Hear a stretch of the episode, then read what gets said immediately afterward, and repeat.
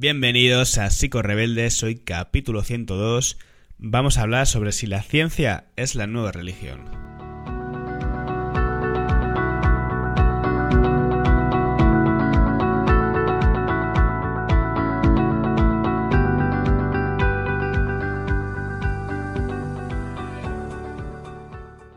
El episodio de hoy hace honor al podcast, al, nombre del podcast, Psico-Rebeldes, porque es un episodio bastante rebelde, bastante criticón. Y yo creo que esto de ser críticos es muy necesario con aquellas cosas en las que tú consideras que hay que hacerlo. Hay quien tilda esa actitud crítica de una falta de respeto, una falta de tolerancia. Yo pienso que el respeto y la actitud crítica no son cosas que deberían ir por caminos separados, porque lo contrario entonces sería más bien silenciarnos y un poco, eh, perdona la expresión, agilipollarnos. Creo que está bien tener esa actitud crítica y usar los medios de comunicación que tengamos, en mi caso el podcast, para poder pues, denunciar o hacer reflexionar sobre ciertos temas. Como te digo, se viene un episodio bastante psicorrebelde. Antes de entrar en harina, eh, te recuerdo que en las notas del episodio tienes acceso a todos mis recursos gratuitos. Eh, están, pues, por ejemplo, tengo la guía para el tema de superar los atracones de comida o el, hambre emocional, la guía con los síntomas de la dependencia emocional. Y también tienes el acceso a mi canal de YouTube, donde puedes escuchar y ver, porque escuchar ya lo estás haciendo, este mismo contenido, pero en formato vídeo. Si me quieres ver el jeto mientras te lo explico, pues ahí lo tienes, que insisto, no aporta mucho más, pero bueno, si eres más visual, pues ahí también lo tienes disponible para poder verlo. Recuerda que el formato del podcast ha cambiado un poquito y ahora eh, lo que hago es una introducción y luego escucharemos el vídeo. Por eso o sea, el, escucharemos el vídeo podcast, perdón. Por eso a veces en la locución me vas a escuchar decir, hacer mención al vídeo.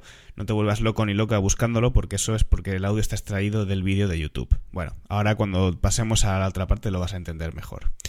El caso, como digo, hoy vamos a dar respuesta a esta pregunta, o yo voy a dar respuesta a esta pregunta sobre si la ciencia es la nueva religión, porque eh, últimamente no paro de escucharme esta frase. No sé si conoces el, este, seguro que te ha pasado este fenómeno de que cuando ves o escuchas algo por primera vez, luego no paras de encontrártelo en todos lados. Pues a mí me ha pasado con esta frase, ¿no? Que desde que escuché a este hombre, a Borja Vilaseca, decir esta frase, pues me la estoy encontrando en todos sitios. El otro día en un grupo de WhatsApp que, en el que estoy, que es un grupo de, de corte académico, donde eh, se, está destinado a compartir bibliografía e investigación sobre el tema del uso de las drogas psicodélicas para eh, la intervención de algunos trastornos mentales graves o resistentes como puede ser la depresión. Es un tema que se está investigando y una chica soltó esta frase de nuevo y dije, joder, o sea, ¿qué pasa? Que ahora me la voy a encontrar en todos lados, me va a perseguir esta, esta maldita frase, ¿no? De que la ciencia es la nueva religión. Y ayer pasó otra cosa, ayer viendo La Resistencia, llevaron a una chica que es TikToker y le decía a David que, eh, bueno, que tú en lo que, en lo que piensas, el, universo te lo trae y cosas de este rollo, ¿no? Y David se lo cuestionaba. Hay quien eh, este cuestionamiento de David lo puede ver como una especie de falta de tolerancia, como decía antes, ¿no? Pero yo creo que confiar en la ciencia, en el método científico, es lo que nos protege de la desinformación, no es al revés. Pero bueno, como digo, voy a vamos con el tema, vamos a desarrollarlo y luego cada uno que saque sus propias conclusiones. Vamos a ello. Es posible que al ver el título de este vídeo estés pensando si se me ha ido la pinza, pero no, es que me he encontrado con esto. Y hay un capítulo, que todavía no lo he escrito, ¿eh? pero está ahí, que se llama eh, Una nueva religión llamada ciencia. Te pongo en contexto. Esto que acabas de ver es un clip muy breve del paso de Borja Vilaseca por el podcast del sentido de la birra. Y es muy breve porque si no, YouTube me salta el copyright. Ok, si no sabes quién es Borja Vilaseca, lo cual me extraña un poco a estas alturas, es un gurú del crecimiento personal y espiritual. Se dedica a escribir libros, dar charlas y tiene una escuela de formación que se llama Cuestiona, con K. Es un personaje que por lo general o le amas o le detestas. Y es que es la representación física de la frontera entre dos mundos. El mundo de las personas que apoyan el conocimiento científico y catalogan de pseudociencia toda aquella práctica que se aleje de este. En el otro mundo se encuentran personas que creen y confían en conocimientos que no tienen un rigor científico y además sostienen que no toda la sabiduría viene de la parte académica. Y entre estos dos mundos existe una guerra que ríete tú de la novela de George Wells. Si yo me tuviera que posicionar, creo que estoy claramente más cerca del primer mundo que he descrito. De hecho, desde este mundo solemos ver las prácticas pseudocientíficas o que se alejan del conocimiento científico como algo algo más propio de charlatanes, de pensamiento mágico e incluso de estafadores o de vendehumos. Mientras que si tú te sientes más identificado o identificada con el segundo grupo, es posible que a las personas como a mí, que intentamos tener un discurso más académico, nos percibas como personas cuadriculadas, personas rígidas, incluso algo dogmáticas o cerradas de mente. Una buena parte de la ciencia se está erigiendo hay un cierto fanatismo ya. Es como que la ciencia. No sé si este vídeo de todos los que he hecho va a ser el más entretenido o el que más valor aporte a vosotros y a vosotras, pero para mí era muy necesario porque, para ser sincero, estoy hasta los huevos de esta guerra y de este conflicto siempre con los mismos argumentos. Para mí, lo que ha dicho este chico que acabas de ver en el vídeo me parece una barbaridad. No puedo entender que en el siglo XXI eh, se cuestione la ciencia como si fuera una especie de entidad maligna o diabólica que nos oculta la verdad y nos corrompe. Pero bueno, vamos a intentar entender las críticas que se le hace al marco científico y a ver si hay una base de realidad. Lo primero es que esto que dice Borja de que la ciencia es la nueva religión ni tan siquiera lo ha inventado él, como la mayoría de cosas que repite, ya que son ideas cogidas de discursos de otras personas. La autoría de esta idea se la debemos, al menos hasta donde yo sé, a Alan Chalmers, profesor, escritor, filósofo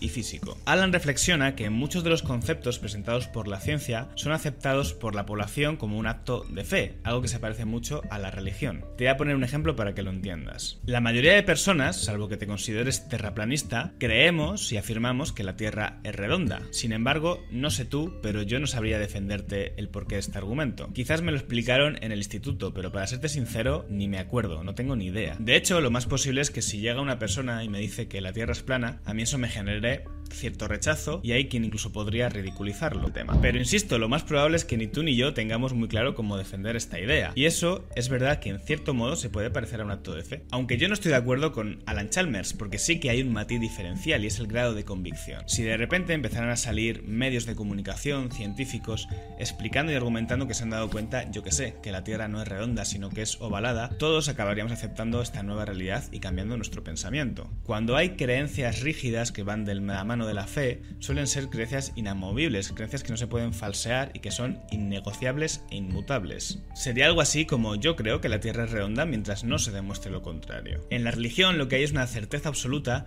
que se fundamenta en las propias creencias internas, y esto es muy parecido a lo que ocurre en las prácticas pseudocientíficas o en quienes siguen estos movimientos, que defienden a capa y espada cosas que simplemente se basan en sus propias impresiones. En sus propias impresiones y en el argumento de que también hay muchas otras personas que creen en ello, por lo tanto algo debe haber de cierto. En el año 1993, el príncipe de Gales, fiel confeso de la medicina alternativa, puso en marcha la Fundación para la Salud Integrada. El objetivo de esta fundación era constituir un órgano que sirviera de colaboración entre las medicinas tradicionales o de carácter occidental y las medicinas alternativas, de manera que ambas se pudieran integrar y de esta forma dar la mejor ayuda a las personas. En respuesta al periódico The Times, el príncipe Carlos escribe un extenso artículo donde argumenta la necesidad de que se investiguen más las medicinas alternativas. La razón principal que esgrime es que al año se gastan unas 1.600 millones de libras esterlinas en el consumo de estas prácticas, por lo que esto es señal o reflejo de que la sociedad está demandando otro tipo de soluciones diferentes a las tradicionales. Personalmente yo no estoy de acuerdo con este argumento, es decir, que haya un consumo tan elevado de medicinas alternativas no es reflejo de que la medicina tradicional esté rota. La medicina tiene sus límites y yo creo que eso lo sabemos todos,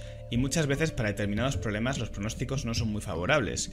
Imagínate que tienes un cáncer y que te dicen que te tienes que tratar con quimioterapia, que es un tratamiento muy duro, y las posibilidades de éxito son del 50%. Si aparece otra persona prometiéndote resultados maravillosos, mágicos, con tratamientos indoloros e inmediatos, pues evidentemente es muy factible que los acabes consumiendo aunque no sirvan para nada, porque la ilusión y los sueños tienen ese gran poder. Desde el año 2000 hasta ahora se han llevado a cabo más de 4.000 estudios que intentan encontrar a ver si es verdad que hay evidencia de que algunas prácticas alternativas tienen beneficios sobre la salud. Se ha analizado la acupuntura, la homeopatía, las hierbas medicinales, la quiropraxis y las conclusiones son evidentes. No hay evidencia de que tengan efectos positivos sobre la salud. Sin embargo, y a pesar de esta evidencia, el gasto o la facturación en terapias alternativas o productos de este tipo cada vez va a más. Si bien es cierto que no todo es blanco-negro, por ejemplo hay algunas plantas medicinales que sí que han demostrado tener efectos positivos sobre la salud. Es el caso de las hierbas de San Juan que se han comparado con los antidepresivos tricíclicos y han demostrado que tienen una eficacia muy similar en depresiones leves y moderadas, con el beneficio añadido de que no tienen muchos de los efectos secundarios que tenían estos antidepresivos. Por lo cual sí que considero que hay remedios o hay